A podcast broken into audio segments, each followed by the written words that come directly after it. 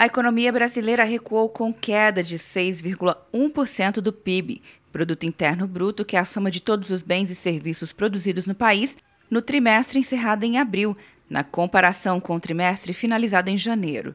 A informação foi divulgada nesta segunda-feira pela Fundação Getúlio Vargas. Com as lojas fechadas devido ao isolamento, as vendas online tornaram-se essenciais para a sobrevivência do mercado, explica o professor da FGV, Leandro Guissoni. Estamos em um momento complexo de transição do e-commerce. Vender online é hoje sinônimo de sobrevivência no mercado.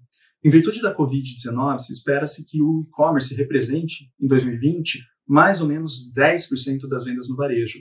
Isso demoraria, segundo algumas estimativas, como do Bradesco, três anos para acontecer. Só para ter uma ideia, o e-commerce representava 4% das vendas lá atrás, em 2014, e passou a 7% em 2019.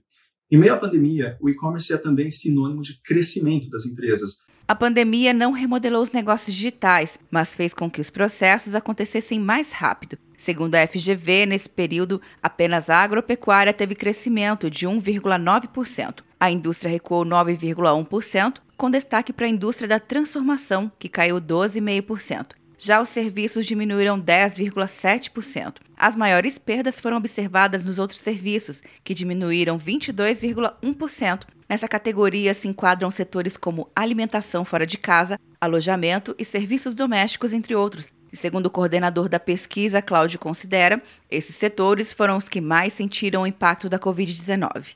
Os cursos de graduação e pós-graduação à distância da Uninter combinam o que tem de mais moderno em tecnologia digital com o melhor conteúdo.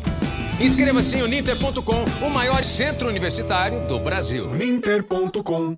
De Brasília, Luciana Castro.